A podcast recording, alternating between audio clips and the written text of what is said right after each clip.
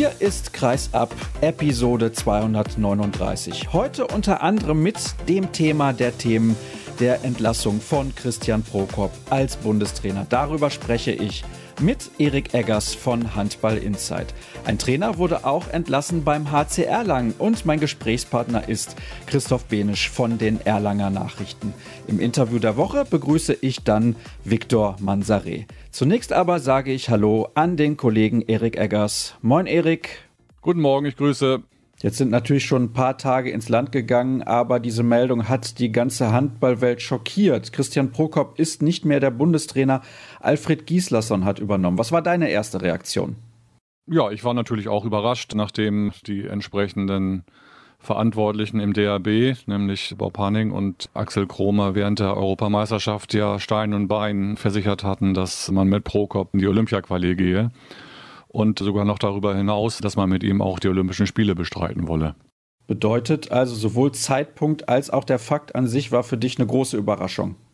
Ja, das war für mich schon eine große Überraschung, muss ich schon sagen. Ich habe eigentlich nicht damit gerechnet. Zumal ja auch die Kritik nach dem Österreich-Spiel bei der Europameisterschaft ein bisschen abebbte. Ja, also ich finde die Entscheidung richtig. Das habe ich auch entsprechend kommentiert schon, das so zu machen. Aber trotzdem kommt sie für mich überraschend, weil der DAB natürlich auch in seiner Außendarstellung wirklich ein jämmerliches Bild abgegeben hat dadurch. Man muss über so viele Sachen sprechen, was dieses Thema angeht. Ich weiß ehrlich gesagt gar nicht, wo ich anfangen soll. Sollen wir anfangen bei der Installierung damals von Prokop mit einer Ablösesumme von 500.000 Euro für einen Trainer, der einen Bundesliga-Aufstieg erreicht hat und sicherlich eine solide Mannschaft in Leipzig entwickelt hat, aber mehr dann auch nicht? Ja, das habe ich damals auch mehrfach zum Ausdruck gebracht, dass ich diese Entscheidung nicht gut fand damals.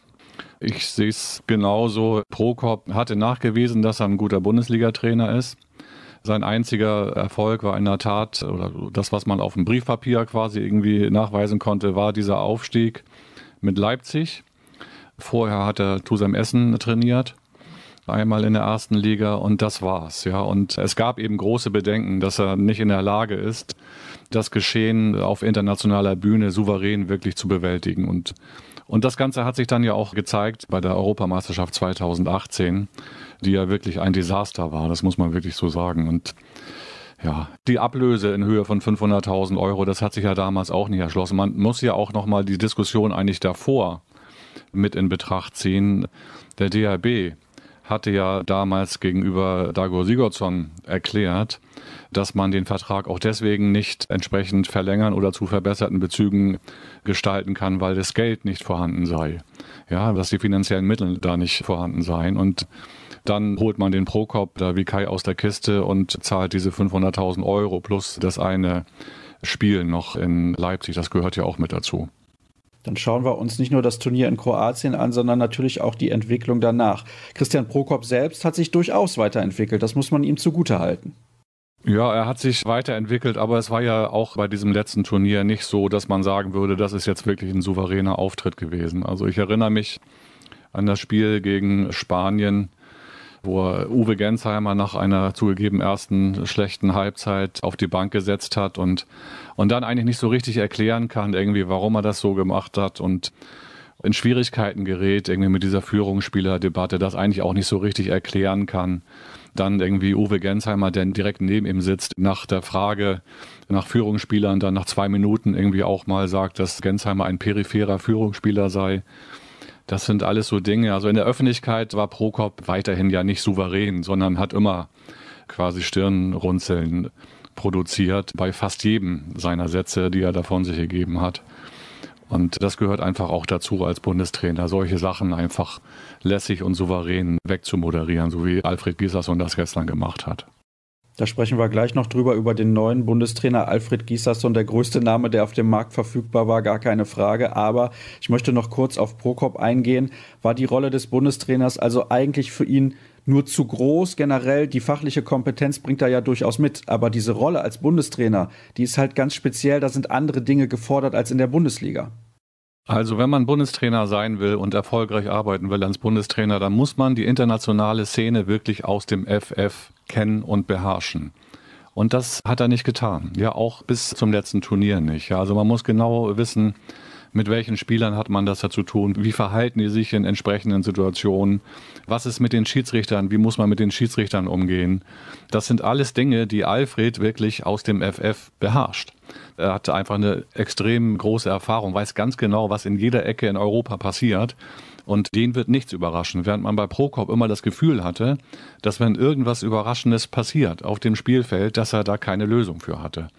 Ja, dieses Spanien-Spiel war ja das beste Beispiel dafür. Ja, in dem Moment, wo dann irgendwie die Dinge, die sie sich überlegt hatten vor dem Spiel gegen diese offene oder aggressive Deckung der Spanier, in dem Moment, wo das nicht funktionierte, waren die blank und lagen auf einmal mit zehn Toren zurück. Und dieses Spiel hat ja im Prinzip die gesamte Europameisterschaft zerstört.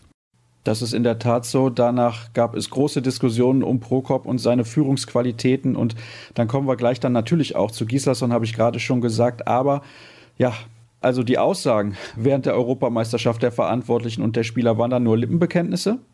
Nein, das, was die Spieler gesagt haben, das nehme ich schon ernst. Also wenn zum Beispiel Pekeler sich über Daniel Stefan aufregt, ja, das, das kann ich schon nachvollziehen. Aber es gibt eben auch andere Spieler, bei denen das Verhältnis zu Prokop einfach belastet war. Also ich nehme mal zum Beispiel Patrick Wienzek, der ja große Probleme hatte mit Prokop nach dem ersten Turnier. Und dieses Verhältnis, das war einfach auch dann nicht mehr hundertprozentig zu kitten. Ja, da sind einfach Dinge vorgefallen, die kann man auch nicht wieder heilen. Ja, es gibt auch andere Spieler irgendwie, die einfach zu Prokop, wo Prokop einfach keinen guten Draht zu denen entwickelt hat oder denen einfach nicht vertraut hat. Also das wichtigste Beispiel ist für mich Julius Kühn, der nun mal irgendwie der einzige Shooter ist, den Deutschland jetzt in den letzten Jahren zur Verfügung hatte und ja, und wenn der dann nicht richtig klarkommt mit Prokop oder nicht irgendwie seine beste Leistung abrufen kann, dann ist das nun mal ein Alarmsignal, ja. Dann leidet die Mannschaft darunter, und zwar die gesamte Mannschaft. Das war ja auch sehr überraschend. Ich habe Julius Kühn bei der Europameisterschaft mehrfach danach gefragt, warum er zum Beispiel nicht in der Abwehr spielt. Das ist ja eine Sache, die er in Melsungen regelmäßig tut. Jetzt kann man darüber diskutieren, ob er das sehr gut macht, ob er das gut macht, ob er das schlecht macht. Aber es hätte ihm zumindest das Vertrauen gebracht, dass er dann vielleicht im Angriff auch benötigt, um herausragende Leistungen zu bringen. Nun gut. Gucken wir auf die Entwicklung der vergangenen Woche. Angeblich wurde ja erst am Montag das erste Mal mit Alfred Gislason gesprochen. Das ist natürlich Schwachsinn. Ja, wenn das behauptet wird, irgendwie darüber kann ich natürlich auch nur schmunzeln. Das glaube ich einfach nicht. Ja, natürlich wissen die Kollegen im Präsidium ganz genau, was da Sachstand ist, wie der Status quo ist und dass Alfred ja offenbar mit Russland irgendwie relativ weit war in den Vertragsdetails. Das wird Schwenker und das wird auch Bob Hanning bekannt gewesen sein. Das steht zumindest zu vermuten. Alles andere wäre ja auch naiv anzunehmen. Ja, das würde ja bedeuten, dass sie im Prinzip sich die ganze Zeit über Alternativen keine Gedanken gemacht hätten. Das wäre auf jeden Fall sehr naiv und so naiv sind sie im DHB-Präsidium dann doch nicht. Ja, man muss ja wissen, dass das Verhältnis von Schwenker zu Gislason auch ein relativ enges ist. Es war jetzt auch nicht ganz unbelastet die letzten Jahre. Schwenker hatte ja Gislason nach Kiel geholt, wofür Alfred ihm wirklich sehr, sehr dankbar war, eine solche Chance zu bekommen. Aber in dem Moment, wo Gislason dann Thorsten Storm als Geschäftsführer begrüßt hat beim THW, ist dieses Verhältnis ja auch erkaltet. Da haben die auch lange nicht miteinander gesprochen, die beiden. Ja, also es ist ja auch nicht alles nur Gold, was glänzt in deren Beziehung über die vielen Jahre. Aber sie schätzen sich eben als Fachleute. Ja, und deswegen haben die sich auch wieder zusammengerauft und die sehen halt, Gislason und Schwenker sehen halt viele Dinge, die im Handball so laufen, ähnlich, haben ähnliche Einschätzungen. Und insofern glaube ich, dass es passt für die zukünftige Zusammenarbeit. Na, da mache ich mir auch keine Sorgen, denn beide haben ein starkes Interesse daran, dass das jetzt eine erfolgreiche Zeit wird, diese Zusammenarbeit. Ich frage mich aber eine Sache. Wenn man ja vorher schon mit Gislason gesprochen hat, und das wurde ja auch schon während des Turniers von der einen oder anderen Seite so bestätigt, nicht vom DHB natürlich, um Gottes Willen, aber von manchen Seiten hat man das durchaus gehört, dass Gislason und der DHB miteinander gesprochen haben. Warum dieses Rumgeeier? Ja, weil man sich ja dann noch unglaubwürdiger machen würde. Ja, das ist ja logisch. Also ich, ich gehe eigentlich davon aus, dass Schwenker eben mit Gislason bessere Chancen gesehen hat, irgendwie schon länger. Und jetzt erfahren hat, dass Gislason relativ weit ist mit den Russen. Und dass Schwenker dann vor der Präsidiumssitzung, bevor sozusagen diese Analyse im Präsidium tatsächlich besprochen werden sollte, Schwenker sich eine entsprechende Mehrheit unter den Landesverbänden organisiert hat. Da muss man ja auch zurückblicken. Vor zwei Jahren, als die erste große Krise über Prokop ausbrach und das Präsidium über Prokop beraten hat, war ja die Liga, war der Ligavertreter, nämlich Schwenker ja gegen Prokop. Ja, und damals hat Prokop ja nur überlebt, in Anführungsstrichen, als Bundestrainer, weil die Landesverbände nicht bereit waren, das entsprechende Gehalt eines neuen Bundestrainers zu übernehmen. Ja, so habe ich das damals interpretiert. Die Landesverbände hätten ja ihren Anteil an dem neuen Bundestrainer auch bezahlen müssen. Ja, weil man damals ja noch vier Jahre Vertrag von Prokop übrig hatte. Es wären ja ungefähr, naja, es wäre ungefähr eine Million gewesen, schätzungsweise, ja, die man hätte bezahlen müssen. So. Und auf jeden Fall die Erfahrung damals war, die Liga konnte sich damals nicht durchsetzen gegen Prokop und hat ja dann die Abstimmung knapp verloren. Und deswegen gehe ich davon aus, dass Schwenker sich vor dieser Sitzung vor der Präsidiumssitzung die entsprechenden Leute aus den Landesverbänden zur Seite genommen hat und das mit denen vorbesprochen hat. Sehr interessante Aussagen dort vom Kollegen Erik Eggers. Wir sind aber noch lange nicht am Ende unserer Unterhaltung angekommen, denn es gibt so viele Dinge zu besprechen, was diese Thematik betrifft. Denn wenn wir uns jetzt nochmal die Pressekonferenz am Freitag vor Augen führen, da waren schon einige Aussagen mit dabei, da muss man ein bisschen mit dem Kopf schütteln. Also die Herren wirkten nicht sonderlich souverän. Ja, na gut. Also Schwenker fand ich schon einigermaßen souverän. Da kann man wenigstens nachvollziehen, was er meint und wie er denkt. Und Michelmann hat halt immer ein relativ unglückliches Auftreten in der Öffentlichkeit. Er wirkt ja immer ein bisschen stoffelig und man fragt sich irgendwie, was er, was er eigentlich erzählen will. Ja, aber das ist jetzt auch nichts Neues. Ja, Michelmann war ja immer so. Und natürlich ist das unglücklich. Natürlich geraten sie in die Defensive irgendwie nach diesen Vorfällen, ja, nachdem man diesen 180-Grad-Schwenk ja quasi an einem Tag vollzieht. Kannst du es übrigens nachvollziehen, dass man Christian Prokop nicht persönlich informiert hat, sondern dass man ihn nur angerufen hat? Ja, wenn das so gewesen ist, mein Gott, das ist natürlich dann auch nicht irgendwie der allerbeste Stil. Aber ja, aber das ist dann eine Geschmacksfrage. Ja, so läuft das nun mal irgendwie im Profigeschäft. Irgendwie dann man hätte dann wahrscheinlich nach Köthen fahren müssen oder nach Leipzig, wohin auch immer. Und vielleicht wollten sie das nicht. Hätte man durchaus tun können, ist zumindest meine Meinung. Aber gut, lass uns noch über zwei Figuren bzw. Beteiligte sprechen, die natürlich auch eine große Rolle spielen, nämlich Bob Hanning und Axel Kromer. Hanning hat ja während der Europameisterschaft diese Aussage getätigt, dass die Mannschaft jetzt zeigen müsse, was sie für den Trainer tut. Und Axel Kromer hat dann nochmal auf einer Pressekonferenz übrigens ungefragt gesagt, dass man mit Prokop in die Olympia-Qualifikation gehen will. Wie ordnest du das ein? Ja, das muss man differenzieren. Axel Kromer ist ja hauptamtlicher Sportvorstand. Und auch wenn man das denken sollte, ist er nicht verantwortlich für die Bundestrainerfrage. Ja, insofern habe ich das jetzt auch eigentlich nicht so richtig ernst genommen. Zuständig für die sogenannten strategischen Entscheidungen im Deutschen Handballbund, und dazu gehört die Bundestrainerfrage, ist das Präsidium. Ja, deswegen geht es jetzt eigentlich nicht um das, was Axel Kromer gesagt hat, sondern um das, wie Bob Hanning sich da verhalten hat und geäußert hat. Und er hat sich eigentlich ja ähnlich geäußert. Und natürlich muss man das, was da jetzt passiert ist, als Machtverlust oder einen schleichenden Autoritätsverlust wahrnehmen, was die Figur Hanning angeht. Also er ist offenbar nicht mehr in der Lage, alleine das zu organisieren, irgendwie, was ihm da gerade irgendwie in den Kopf kommt, sondern er hat mit einem neuen Gegenspieler oder neuen Faktoren im DHB-Präsidium zu tun, nämlich Uwe Schwenker, der für mich irgendwie die Schlüsselfigur in diesem ganzen Akt gewesen ist. Insofern, Hanning steht am schlechtesten da, aus meiner Sicht. Er hat sich ja eng an diese Figur Prokop gekoppelt. Er war es ja, der damals Prokop im Prinzip im Alleingang installiert hat und gedacht hat, dass da jetzt der neue Julian Nagelsmann des deutschen Handballs heranwächst und damit die ganze Handballwelt überrollen kann.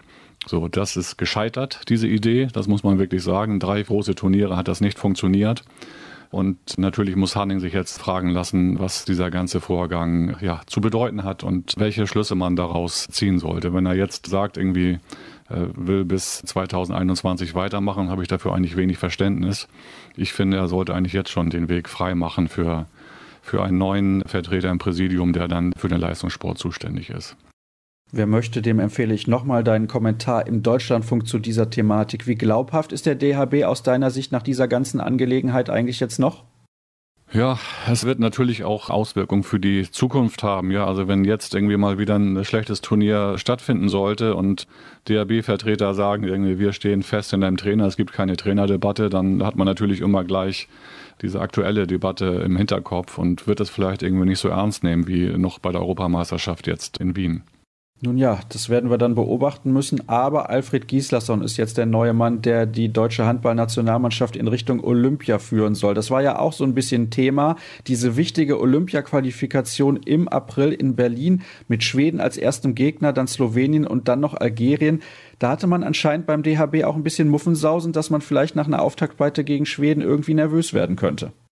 Ja, das war ja das Horrorszenario im Prinzip, dass die deutsche Mannschaft, die ja bei jetzt bei dem letzten Turnier in Norwegen ganz schlecht in Fahrt kam, ja, die Vorrunde war ja wirklich desaströs, dass die das erste Spiel gegen die Schweden nicht packt, weil sie nicht entsprechend präpariert ist.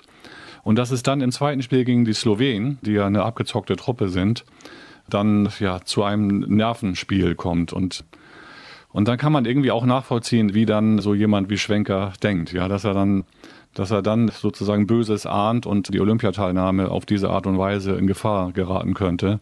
Das kann ich gedanklich dann nachvollziehen, wirklich, muss ich sagen. Wie schätzt du denn jetzt die sportlichen Erfolgsaussichten mit Alfred Gislason als Trainer in den nächsten Jahren ein? Ich meine, er muss ja mit dem gleichen Material arbeiten, mit dem Christian Prokop gearbeitet hat. Ja, aber er hat natürlich viele Vorteile. Ich habe das gerade eben schon mal gesagt. Er kennt die internationale Szene wirklich aus dem FF. Er muss sich auf viele Sachen nicht extra vorbereiten, sondern das lebt er seit vielen Jahren. Und er hat eine natürliche Autorität, die Prokop halt nicht hatte. Ja, also wenn er Dinge ansagt im Spiel, die zu machen sind, dann wird das umgesetzt und das wird auch nicht weiter hinterfragt. Ja, und er hat einen riesen Vorteil. Er hat ganz, ganz wesentliche Stützen in der Mannschaft lange trainiert. Also die beiden Kieler Mittelblocker mit Pekeler und Wienzek und natürlich auch Weinhold. Andi Wolf ist überzeugt von ihm. Ja, das sind ganz, ganz wichtige Figuren, die hinter Gislason stehen, wo er sich keine Gedanken zu machen braucht. Und insofern schätze ich die sportlichen Erfolgsaussichten wirklich deutlich höher ein als unter Prokop. Zumal, wenn man sich für Olympia qualifiziert, die Chancen dort erfolgreich zu sein relativ groß sind, denn eigentlich in Anführungsstrichen muss man nur ein Viertelfinale gewinnen, dann kann man schon um die Medaillen spielen. Also da sind die Aussichten auf Erfolg relativ groß. Aber was ich natürlich auch noch wissen möchte, ist, wie schätzt du denn ein, dass beispielsweise der Kapitän der Nationalmannschaft Uwe Gensheimer und auch derjenige, der da immer mit auf der Bank sitzt, also der Teammanager Oliver Rockisch, dazu im Prinzip gar nicht befragt wurden? Ja, gut. Beide sind ja jetzt auch nicht Leute, die sowas zu entscheiden haben. Ich gehe davon aus, dass Schwenker auch mit wichtigen Spielern diese Frage erörtert hat. Ja, dass er mit Spielern darüber geredet hat, um ein Gefühl vom Status quo der Mannschaft zu bekommen. Alles andere würde mich wirklich stark wundern. Also wenn er mit Gensheimer darüber nicht geredet hat, dann sieht er das vielleicht so, dass Gensheimer nicht die entscheidende Figur dafür ist. Ja, Prokop hat ihn ja in seinem typischen Duktus ja irgendwie als peripheren Führungsspieler ja auch bezeichnet. Also ich könnte mir vorstellen, dass jetzt auch Gislason diese Kapitänsfrage neu überdenken wird und vielleicht da Pekeler und Wienzek mit ins Boot holt, der vielleicht so ein Dreierteam macht. Und was Rogisch angeht, auch darüber wird Gislason wahrscheinlich nachdenken, ob Rogisch da der richtige Mann auf der, auf der Bank ist oder nicht vielleicht doch jemand anders. Das wird also sehr, sehr interessant zu beobachten sein. Oliver Roggi steht ja auch ein wenig in der Kritik bei seinem Heimatverein, bei den Rhein-Neckar-Löwen, denn dort läuft es momentan überhaupt nicht gut. Jetzt muss ich gerade noch mal auf meinen Notizzettel schauen, damit ich auch nichts vergesse, aber eigentlich haben wir mehr oder weniger alles besprochen. Oder fehlt noch was aus deiner Sicht, Erik?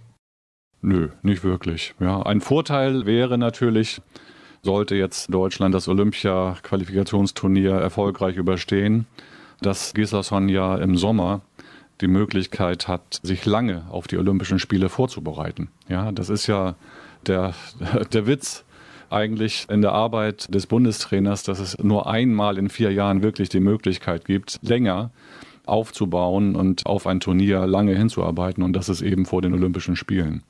Und insofern wäre ich auch für die Olympischen Spiele viel optimistischer, als ich das irgendwie vor zwei Wochen noch war. Gut, ich hoffe, liebe Hörer, wir haben jetzt alle Fragen geklärt, die es zu klären galt. Falls wir das nicht getan haben, werden wir natürlich in der kommenden Woche dann noch mal kurz drüber sprechen, aber ich bin doch relativ zuversichtlich, dass da alles dabei war, was irgendwie von Bedeutung gewesen ist. Erik, du hast ja viel Zeit genommen, dafür herzlichen Dank. Jetzt müssen wir erstmal kurz verschnaufen, deswegen gibt es die erste kurze Pause in der heutigen Ausgabe und danach sprechen wir gleich über den nächsten Trainerwechsel, nämlich den beim HCR Lang.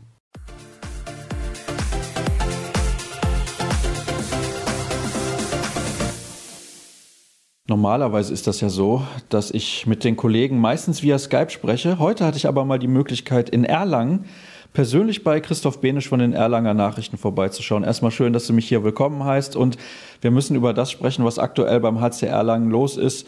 Eigentlich war das Kernthema natürlich die Verpflichtung von Rolf Brack und die Ablösung von Adalstein Eliofsson als Trainer auf der Bank. Jetzt haben sie gestern mit 15 zu 29 beim THW Kiel verloren. Da müssen wir auch drüber sprechen. Das ist ja ganz logisch. Wie konnte es zu so einer absoluten Klatsche kommen? Denn anders kann man es nicht bezeichnen. Das ist definitiv eine Blamage auch in dieser Höhe. Meines Erachtens nicht zu erklären und auch nicht vertretbar. Sehe ich ähnlich wie du, lieber Sascha. Herzlich willkommen in Erlangen erstmal. Ja, es war auch für uns sehr überraschend, weil wir gedacht haben, dass diese Verunsicherung, die die Mannschaft auch schon in der Vorwoche in Leipzig gezeigt hat, in der zweiten Hälfte verflogen ist jetzt mit dem Trainerwechsel, dass man sozusagen mutig sein kann in Kiel. Man hat ja sowieso nichts zu verlieren. Das ist ja eigentlich immer das, was einen als Gastmannschaft ein bisschen, ja, sage ich mal, Mut machen soll in Kiel. Und das hat in Erlangen überhaupt nicht funktioniert. Also ich fand, die ersten 20 Minuten waren sehr, sehr ordentlich. Da haben sie auch ein paar Mal geführt, haben dann sogar die Chance wenn ich mich recht erinnere, durch Johannes Selin im Gegenstoß mit zwei Toren in Führung zu gehen. Das klappt nicht. Und dann wechselt Kiel die Deckung, spielt 3-2-1 und damit kam Erlangen überhaupt nicht mehr zurecht. Und dann muss man sich, denke ich, ordentlich verkaufen wenigstens. Aber da war dann Erlangen auch in der zweiten Halbzeit, finde ich, dann weit davon entfernt. Also das hört sich nicht gut an. Ich hatte nicht die Möglichkeit, das Spiel zu sehen. Die Hörer werden es mitbekommen haben. Ich war für The Zone auf Sendung bei den EHF-Cup-Spielen der MT Melsung und der Füchse Berlin. Deswegen für mich zeitlich einfach nicht möglich gewesen, da nochmal reinzuschauen. Das hört sich relativ hart an. Hört sich nicht nur an, sondern ist auch hart. Vor allen Dingen, wenn man auf die nächsten Wochen guckt. Es war zwar jetzt von Anfang an klar, dass dieses Spiel in Kiel natürlich ein klassisches Spiel ist, wo man nichts verlieren kann, wo man aber, denke ich, aus Erlanger Sicht auch viel gewinnen kann, nämlich Selbstvertrauen, ein bisschen Mut, ja, und vielleicht auch ein bisschen den nötigen Feinschliff des neuen Charakters, des neuen Trainers, der neuen Vorstellung von Handball von Rolf Brack. Viel kann man da sicherlich jetzt nicht ändern und wechseln innerhalb so weniger Wochen, aber doch so ein bisschen, ja, eine Handschrift vielleicht ein bisschen erkennen, dass der Brack eben zeigen kann, worauf es ihm ankommt. Aber jetzt da so dermaßen unterzugehen in Kiel ist natürlich die allerschlechteste Voraussetzung für die kommenden Spiele und die sind wirklich wichtig, wenn man auf die Tabelle guckt. Trennen den HC Erlangen ja nur noch vier Punkte vom ersten Abstiegsplatz. Da stehen momentan die Eulen Ludwigshafen drauf und jetzt kommen eben in den nächsten Wochen der Aufsteiger Balingen-Wallstätten in die Arena kommenden Donnerstagabend. Dann geht es nach Stuttgart und dann kommen die Eulen Ludwigshafen. Also drei ganz, ganz wichtige, ganz entscheidende Wochen und in die geht man jetzt natürlich mit allem anderen als mit einem guten Selbstbewusstsein. Naja, das ist logisch nach einer 14-Tore-Niederlage, dass die Spieler da nicht vor Selbstvertrauen strotzen. Aber der Kader gibt ja eigentlich mehr her. Also machen wir uns nichts vor. Es kamen im Sommer viele neue Spieler, die mussten erst eingebaut werden. Das dauert immer seine Zeit. Normalerweise sagt man ja, ein halbes Jahr kann man so einer Mannschaft geben, weil es war nicht nur ein oder zwei Spieler auf Schlüsselpositionen, sondern man hat gefühlt die halbe Mannschaft ausgetauscht. Ja, also der ganz große Umbruch sicherlich kam jetzt im Jahr davor nochmal, aber natürlich mit Ivic hat man eigentlich jemanden geholt, der sehr wurfstark ist, der sehr spielstark ist. Das zeigt er, finde ich, auch immer wieder der aber irgendwie keine Konstanz herbekommt. Also ganz deutlich war das auch gestern in Kiel zu sehen. Er hat super gut losgelegt und dann super stark nachgelassen. Nico Büdel, der im vergangenen Jahr ja Nationalspieler wurde, ist ganz, ganz weit weg entfernt gewesen von seiner Leistungsfähigkeit über viele Wochen, hatte sich jetzt auch ein bisschen gefangen, war auch gestern kaum mehr wieder zu erkennen. Und dann sucht natürlich Cotin Minel weiterhin seine Form, macht wahnsinnig viele technische Fehler, wie ich finde. Und ja, die ganze Situation, die ganze Verunsicherung war gestern wirklich deutlich zu spüren in Kiel. Und ja, das zieht sich so ein bisschen durch die Saison. Ich gebe dir recht, der Kader ist eigentlich super, wurde auch richtig gut verstärkt aber die Konstanz fehlt einfach. Sowohl bei den Torhütern, da geht's los, gestern auch Nikolas Katzigianis an alter Wirkungsstätte, eigentlich auch ganz ordentlich begonnen und dann sehr stark nachgelassen. Carsten Lichtlein dann überhaupt kein Land gesehen und Katzigianis dann auch von der Abwehr ganz schwer im Stich gelassen worden und so zieht sich das durch die Bank. Also wir hatten bei Eofson immerhin den Vorteil, dass die Abwehr eigentlich immer sehr, sehr gut stand. Das war auch gestern zu Beginn der Fall. Und dann, ja, wie gesagt, mit der Deckungsumstellung kam das alte Problem, nämlich der Positionsangriff, wieder zurück und auch Tempospiel hat überhaupt nicht funktioniert. Also Erlangen ist, egal welche Position man momentan sieht und egal wie gut sie vielleicht vom Namen her besetzt sein mag, ganz, ganz weit entfernt von den Möglichkeiten. Und das ist, denke ich, mit der Verunsicherung nicht nur zu erklären, sondern auch allgemein mit der ja, vielleicht mit, mit, mit der Entwicklung der Mannschaft jetzt in dem Jahr, wo man eben dann doch dachte, dass es ein bisschen schneller geht, dass es vielleicht auch ein bisschen einfacher ist. Aber wir haben viele Spieler, die noch gar nicht in der Liga gespielt haben, die die Sprache erst lernen müssen. auf wichtigen Positionen, wie du es angesprochen hast. Und das ist, glaube ich, im Moment so das Problem. War das ein schleichender Prozess? Weil man hat ja vor einigen Wochen schon bekannt gegeben, dass Michael Haas dann zum Saisonende bzw. im Sommer übernehmen soll für Adalstein Eljofsson. Also der Verein wusste ja, dass er sich auf dünnem Eis bewegt. Warum hat man da nicht schon früher die Reißleine gezogen und gesagt, wir installieren vielleicht dann auch jemanden wie Rolf Brack schon zur Vorbereitung, damit man eben mehr Zeit hat, mit seinem System auch zu spielen und dieses System zu verinnerlichen? Ich denke, man hat an Adalstein Eyjolfsson noch großes Vertrauen gehabt. Und das war auch zu Recht. Wir hatten gute Ergebnisse mit dem Heimsieg über die Füchse Berlin zum Beispiel um Weihnachten rum, also knappe Niederlage gegen Melsungen und so weiter und so fort. Also es war eigentlich so, dass man nicht unbedingt sagen musste nach dieser Bekanntgabe von Haas als neuem Trainer nach der Saison, dass jetzt da irgendwie die Autorität verloren gegangen wäre in der Mannschaft gegenüber ihres Trainers. Und man hatte auch nicht den Eindruck, dass Eyolfsson sagt, ja gut, dann schmeiße ich jetzt hin, weil ich bin jetzt eine lame duck oder sowas bis zum Jahresende, sondern ganz im Gegenteil. Man ist eigentlich mit einem guten Gefühl in diese kleine Winterpause gegangen. Und dann ist aber was passiert, was wir jetzt im Nachhinein gehört haben, was zu einem Bruch geführt hat zwischen Mannschaft und Trainer. Nämlich hat der Trainer gesagt, er zieht jetzt bis zum Ende der Saison sein Ding durch. Er nimmt jetzt wenig Rücksicht mehr auf Dinge, auf die er zuvor vielleicht Rücksicht genommen hatte. Und das letztlich hat zu einem Bruch geführt. Der Ton wurde rauer. Wir haben gehört, dass immer mehr Spieler suspendiert wurden, wohl auch wegen Nichtigkeiten im Training. Also der Trainer hatte ein bisschen Angst, vielleicht auch die Autorität tatsächlich zu verlieren. Er hat seinen Rauswurf nicht provoziert, das würde ich nicht sagen, aber er hat ihn schon in Kauf genommen. Und da kam vielleicht so ein bisschen, so habe ich es auch kommentiert bei uns in den Nürnberger Nachrichten, so ein bisschen seinen isländischen Stolz gehabt, der ihm wichtig war zu zeigen, er zieht das jetzt bis zum Ende durch auf seine Art und damit kam die Mannschaft nicht zurecht. Und das war letztlich dann auch das, was zu der großen Verunsicherung in Leipzig geführt hat. Da hat man ähnlich wie jetzt gegen Kiel schon gesagt, was ist denn da los? Und dann kam eben der Trainerwechsel, weil die Verantwortlichen gesagt haben, okay, Offenbar ist jetzt tatsächlich ein Bruch zwischen Mannschaft und Trainer da. Und jetzt Kiel ist ein Spiel, da müssen wir nicht gewinnen, da haben wir keinen Druck. Über dieses Spiel hinweg hat Rolf Brack die Möglichkeit, als neuer Trainer sich vorzubereiten auf diese wirklich dann wichtigen Spiele, jetzt eben gegen Baling, gegen Stuttgart und gegen die Eulen. Und das letztlich war jetzt so das, was dahinter stand. Rolf Brack ist ja nicht irgendwer in der Geschichte der Handball-Bundesliga, hat schon einige Vereine trainiert, unter anderem sehr viele Jahre in Balingen, erfolgreiche Arbeit geleistet. Warst du überrascht, dass sich der HCR lange für jemanden wie ihn entschieden hat? Und was glaubst du, warum haben sie einen Trainer mit seinem Profil genommen? Ich denke, das ist ganz leicht zu erklären, weil an dem Plan, Michael Haas vom Kapitän zum Trainer zu machen, nach dieser Saison nicht gerüttelt wird. Und welchen Trainer findest du, der bereit ist, eine Mannschaft im Laufe der Rückrunde zu übernehmen und sie quasi auch wieder abzugeben am Ende der Saison, ohne dann Ansprüche zu stellen? Und ich denke, du brauchst so jemanden wie man beim Fußball, so haben sie es auch verkauft. Und ich finde, das trifft es eigentlich ganz gut, das Beispiel. Ein bisschen so jemanden wie Jupp Heinkes, der quasi eine Aura hat, der in eine Mannschaft kommt und jeder weiß, wer das ist. Der muss sich nicht mehr beweisen, auch nicht als Trainer und hat, denke ich, auch die notwendige Autorität, wie du eben angesprochen hast, auch über seine Erfolge, über seine lange, lange Jahre Arbeit die er in der Handball-Bundesliga schon, schon gemacht hat.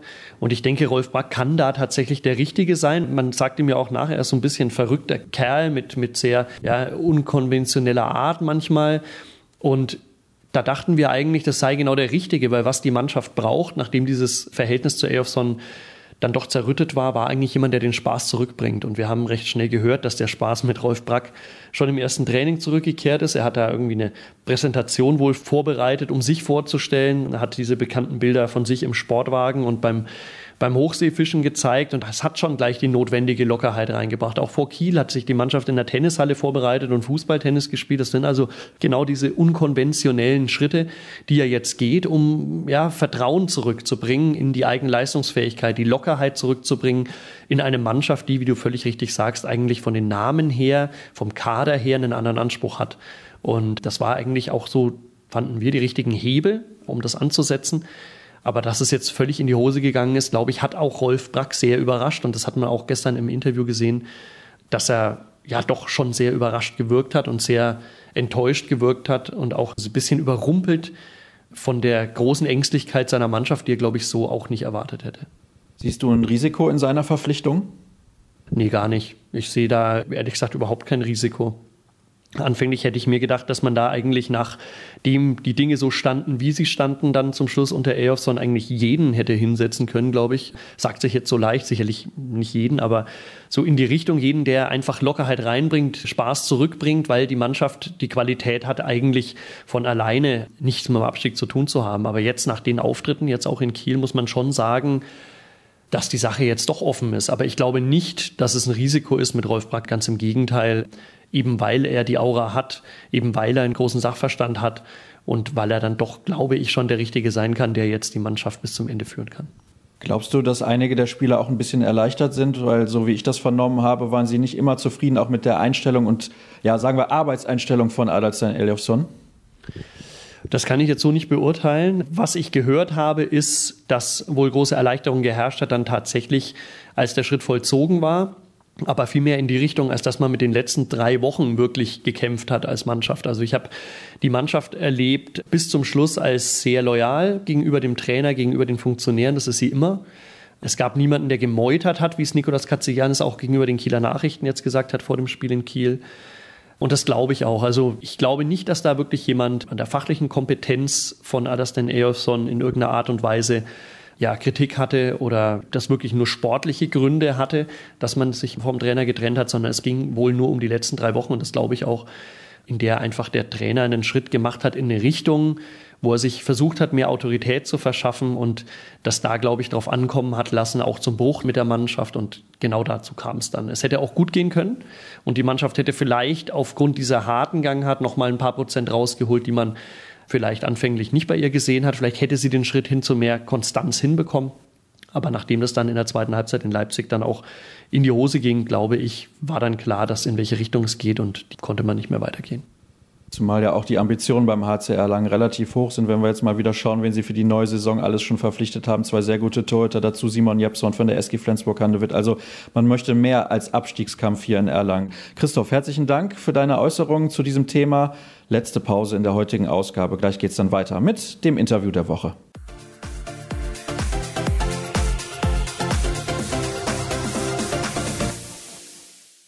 Es wird mal wieder ein klein wenig exotisch im Interview der Woche. Das sage ich, aber eigentlich stimmt das nicht so ganz, denn es ist nur so halbwegs exotisch. Was es genau damit auf sich hat, erfahren wir jetzt im Gespräch mit Victor Manzare. Hallo Victor, ich grüße dich.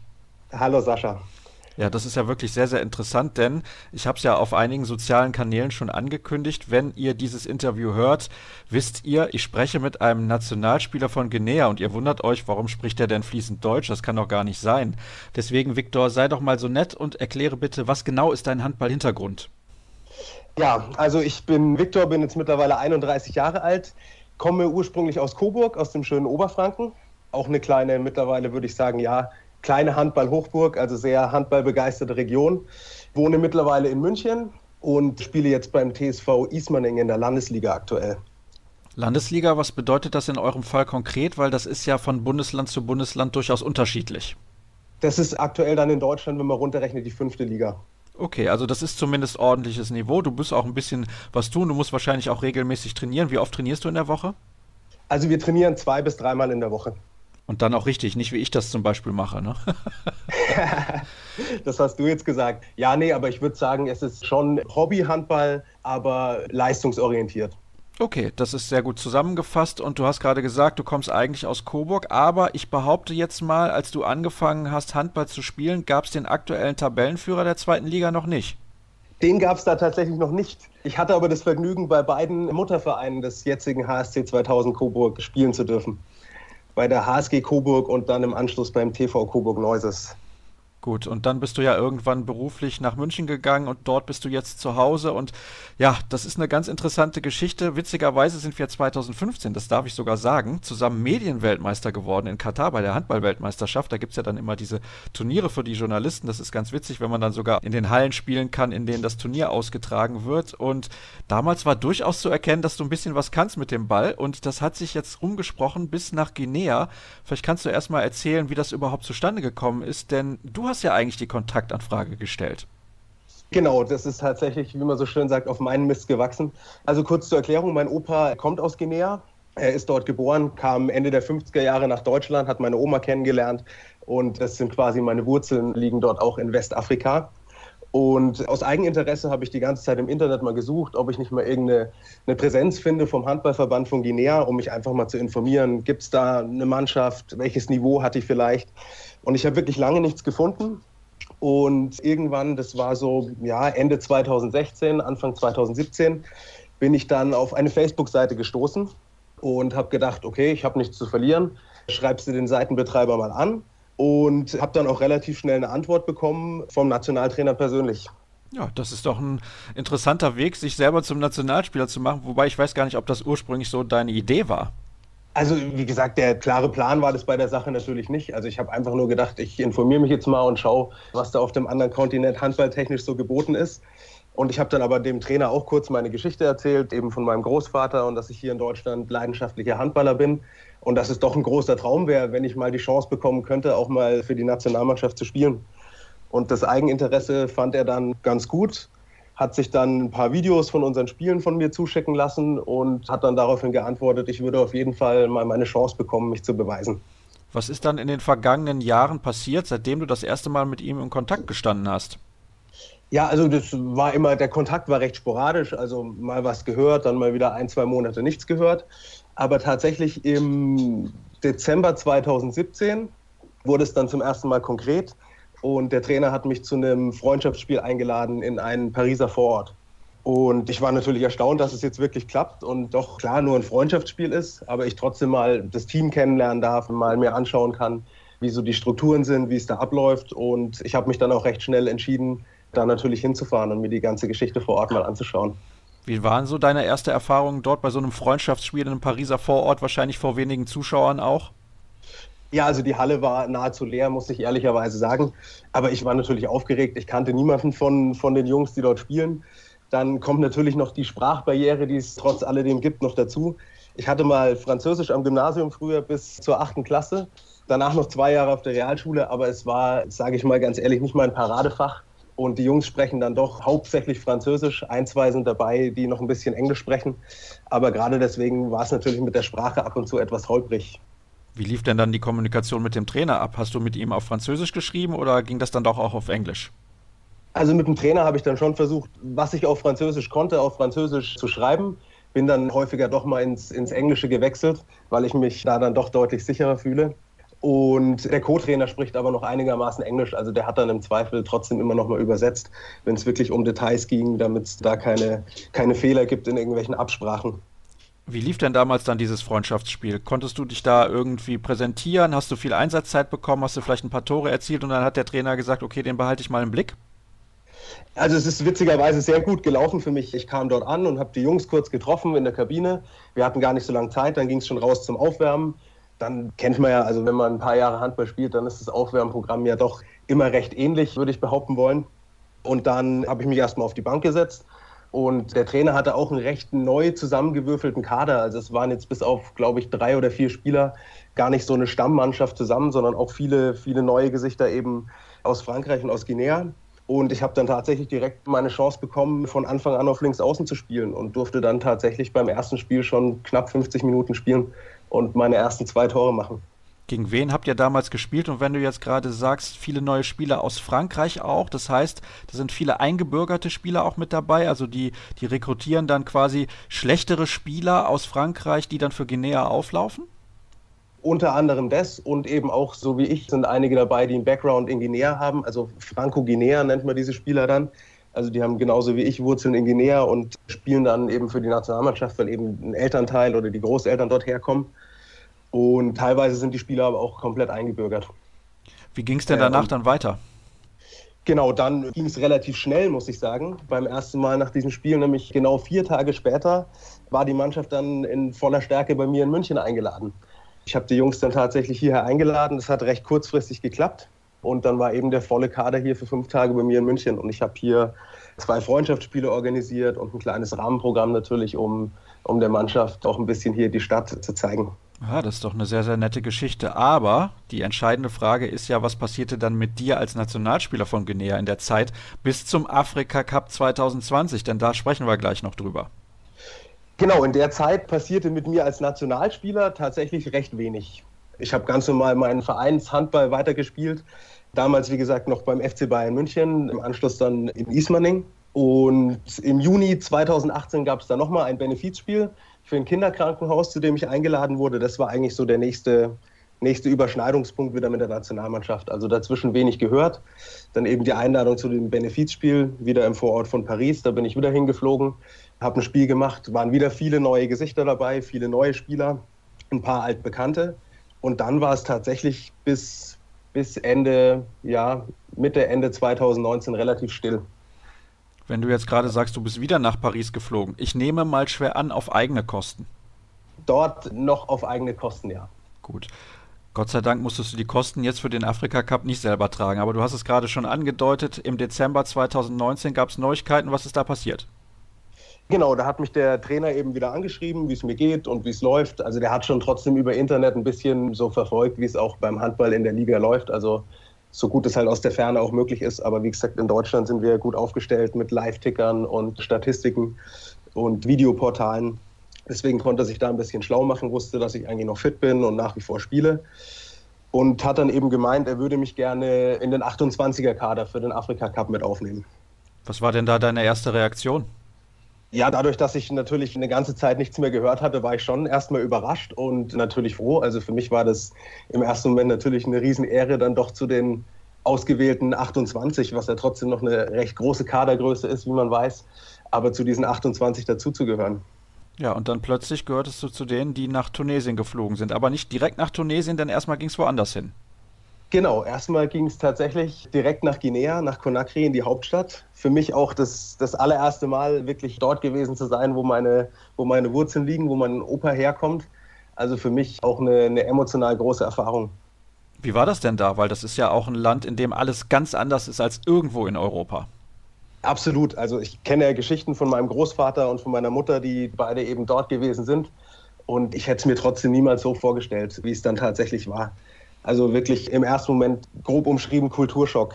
Man kommt dahin, die Stadt schläft nie. Gut, das kennt man von anderen Großstädten sicherlich auch, aber es ist laut. Überall Menschen, Kinder, Tiere, Gerüche, die ich noch nie vorher irgendwie in der Nase hatte. Dann natürlich die Sprache und natürlich auch das Interesse, was von der Bevölkerung und tatsächlich auch von den Medien dann da war, als wir dort angekommen sind. Ich kenne das ja selber als Journalist oft auf der anderen Seite zu stehen, meistens hinter der Kamera eher selten davor und jetzt war es tatsächlich mal andersrum und Journalisten haben versucht, mich mit Fragen zu löchern.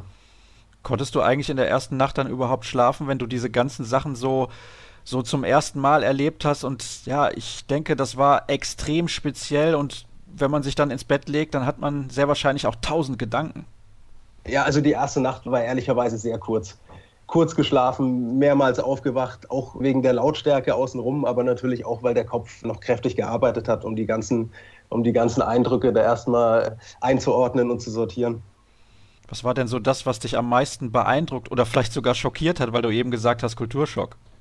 Ja, also wie man es halt trotzdem auch aus Erzählungen und aus Berichten über Afrika kennt, ist es schon sehr viel Armut vorhanden. Und das wirklich mal so live zu sehen, und da wirklich vor Ort zu sein, wie wenig die Menschen da wirklich haben zum Leben und wie glücklich sie im gleichen Moment aber trotzdem sind und wie herzlich und freundlich, das mal in Kombination so wirklich live zu erleben, das hat schon auch Gänsehaut gemacht im ersten Moment.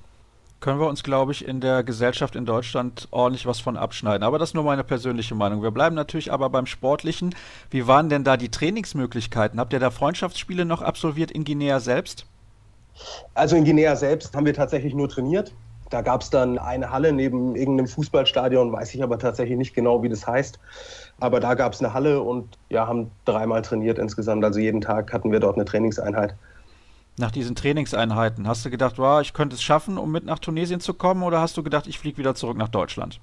Also ich muss sagen, es waren gemischte Gefühle. Also ich war mir nicht so ganz sicher. Ich habe gemerkt, ich kann doch eigentlich ganz gut mithalten und habe gemerkt, dass man natürlich trotzdem in Deutschland wo ich wirklich froh darüber sein kann, wirklich eine technisch gute Ausbildung wirklich bekommt.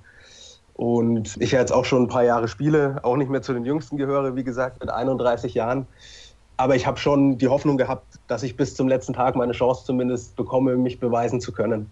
Aber ich war mir wirklich tatsächlich nicht sicher, ob es am Ende letztendlich reicht für diese, für diese 18 Mann, die am Ende dann in der Liste stehen können.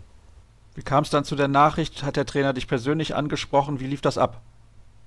Genau, also das war quasi dann am, am letzten Tag, bevor es dann nach Tunesien gehen sollte, ist der Trainer zu jedem ins Zimmer und hat mit den Spielern so kleine Einzelgespräche, Einzelinterviews geführt.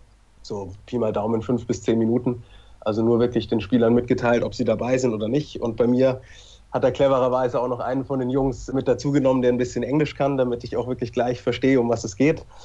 Aber die paar Sachen, die er am Anfang gesagt hat und freudestrahlend auf mich zukamen, und die paar Zahlen mit 18 und fixer Kader habe ich dann tatsächlich auch auf Französisch verstanden. Und ich konnte dann rauslesen, es sind die 18 fixen Spieler und ich gehöre dazu. Und dann hat er gefragt, ob ich mich freue. Und ich war natürlich happy. Also erstmal überwältigt und erstaunt, aber auch total glücklich. Im Hintergrund scheint sich übrigens deine Hunde auch zu freuen. So kann das gehen. Die kriegen anscheinend mit, über was wir hier sprechen. Und ich bin wirklich relativ begeistert, muss ich ehrlich sagen, von dieser Geschichte. Vom Hobby-Handballer zu einem Kontinentalturnier. Also, das ist nicht irgendwas, das ist schon wirklich sehr erstaunlich und spektakulär. Deswegen freue ich mich sehr, dass wir überhaupt darüber sprechen können, wie sich das auch für dich persönlich entwickelt hat. Dann seid ihr gereist nach Hammamet, nach Tunesien. Dort hat der Afrika Cup stattgefunden und da spielen ja nicht irgendwelche Mannschaften mit. Da spielen Mannschaften mit, die regelmäßig bei einer Weltmeisterschaft mit dabei sind. Genau so ist es. Und mit so einem Brocken ging es dann tatsächlich am ersten Spieltag auch los, weil am ersten Spieltag, am 16. wartete dann gleich Ägypten auf uns. Also wirklich ein Aushängeschild in Afrika und auch weit darüber hinaus. Bist du nervös gewesen? Ja, ja, schon ein bisschen, klar. Weil man dann halt mit Spielern auf der Platte stand, die ich sonst tatsächlich eher von der Tribüne oder im Fernsehen beobachtet habe. Wie einen El Hamar zum Beispiel, der vielleicht einigen noch bekannt sein wird aus Flensburger Zeiten. Also es sind wirklich internationale Topspieler da aufgelaufen und natürlich ist da eine gewisse Ehrfurcht auch dabei und ein gewisser Respekt. Erzähl doch mal, wie das war, als du die Nationalhymne dann gehört hast beim ersten Turnierspiel. Ja, also Gänsehaut. Gänsehaut. Tatsächlich muss ich gestehen, dass ich es nicht mehr geschafft habe, hundertprozentig textsicher zu sein bis zum ersten Mal einlaufen mit der Hymne. Aber natürlich ein Riesengefühl. Also man steht da und guckt kurz nach links und rechts und versucht da ein bisschen sich auf sich selber zu fokussieren. Aber ja, Bauchkribbeln, Gänsehaut beschreibt es wahrscheinlich nur ansatzweise. Ihr habt zwar dieses Spiel mit 22 zu 39 verloren, wie gesagt, gegen eine sehr, sehr gute Mannschaft, die übrigens auch nächstes Jahr bei der Weltmeisterschaft für Furore sorgen könnte im eigenen Land. Da bin ich schon sehr gespannt, wie sich diese Mannschaft entwickelt, die im Juniorenbereich zuletzt sehr erfolgreich agiert hat. Aber wir wollen natürlich bei der sportlichen Aktualität bleiben. Dieses Spiel, wie gesagt, mit 22 zu 39 verloren. Das hört sich nach einer sehr, sehr deutlichen Niederlage an, aber ich nehme an, es war trotzdem etwas, was du nie vergessen wirst. Ist ja logisch. Absolut. Also wie gesagt, dieses erste Spiel, das wird mir wahrscheinlich für immer in Erinnerung bleiben. Also da werde ich meinen, meinen Enkelkindern später noch von erzählen. Und ja, natürlich, Ägypten, es war uns von vornherein schon relativ klar, dass es wirklich sehr, sehr schwer wird, dort was Zählbares zu holen. Also schwer bis nahezu unmöglich. Aber ich finde doch, wir haben uns relativ gut verkauft, haben es geschafft, dass es nach zehn Minuten noch unentschieden stand gegen Ägypten. Also da auch ein Lob an meine Mitspieler, vor allem an unsere solide Defensive die da trotzdem die Hochkaräter ordentlich ärgern konnte. Und ich bin einfach glücklich, dass ich im Endeffekt gegen Ägypten 15 Minuten auf der Platte stehen durfte. Wie viele Leute waren denn da überhaupt in der Halle bei so einem Spiel? Also muss ich leider gestehen, auch sehr wenig. Also vom Publikumszulauf wirklich wenig. Also da muss ich gestehen, habe ich hier, wenn ich in Ismaning in der fünften Liga in Deutschland spiele, obwohl wir da als Ismaninger sehr verwöhnt sind von unserem Publikum, aber es sind deutlich mehr Leute in der Halle. Okay, das ist ja sehr, sehr interessant. Ich habe Bilder gesehen vom Finale, da war die Halle natürlich voll. Da hat Tunesien dann gegen Ägypten verloren. Das war auch ein relativ kurioses Spiel. Hast du das übrigens noch gesehen vor Ort? Das habe ich mir tatsächlich noch angeguckt und ja, furios. Furios ist noch gelinde ausgedrückt, ja. Es war eher Vogelwild, würde ich sagen wollen. Aber da war die Halle natürlich voll, also das Spiel war ausverkauft. Und es wurde auch unterbrochen, weil du hast gerade gesagt Vogelwild. Was war genau los für alle, die es nicht mitbekommen haben? Also es sind tatsächlich Flaschen aufs Spielfeld geflogen und kurz vor Schluss, also es waren glaube ich drei oder vier Minuten vor Ende der Partie, wo es auch eigentlich schon entschieden war, ist dann ein Fan aufs Spielfeld gelaufen und hat angefangen, die ägyptischen Spieler zu attackieren. Also wirklich unschöne Szenen, die beim Sport wirklich nichts verloren haben. Das ist in der Tat so und da kann ich auch nicht gutheißen, wenn dann Leute sagen, ja, aber da sind wenigstens Emotionen drin. Das sind keine schönen Emotionen. Ich möchte aber nochmal über deine Emotionen sprechen, denn du hast ja auch ein paar Tore erzielt, nämlich im zweiten Spiel gegen Kenia. Das wird dir vielleicht noch mehr in Erinnerung bleiben als das erste Spiel oder überwiegt dann doch die Emotion dieser Premiere? Ja, also natürlich war es schön, dann im zweiten Spiel wirklich auch viel zu spielen und Tore zu werfen.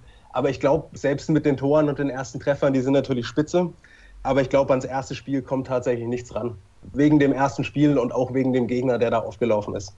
Hast du jetzt schon Anfragen aus der Bundesliga bekommen? nee, das Telefon hat bis jetzt noch nicht geklingelt. Ja, wenigstens Kreishab hat angerufen. Viktor, es war sehr, sehr interessant und spannend, mit dir über ein ganz, ganz besonderes Erlebnis zu sprechen. Eine Frage habe ich natürlich noch zum Abschluss. Wirst du weiter für Guinea spielen? Gab es da jetzt schon irgendwelche Gespräche, wie das in Zukunft ablaufen wird? Also jetzt bei der Verabschiedung dann in Tunesien sind wir mit dem Trainer so verblieben, dass er sich jetzt in den nächsten Wochen und Monaten wieder bei uns meldet. Er hat anklingen lassen, dass er den Kader doch, wenn alles funktioniert, so in der Form eigentlich erstmal behalten möchte und darauf aufbauen, wie es halt immer so ist. Es werden ein paar Spieler rausrotieren, zu denen kann ich natürlich auch gehören. Aber es gibt jetzt keine fixe Entscheidung, dass wir jetzt irgendwie auf jeden Fall sicher wieder spielen. Sicher ist auf jeden Fall, wir haben uns mit diesem zehnten Platz am Ende in zwei Jahren wieder qualifiziert für den Afrika Cup.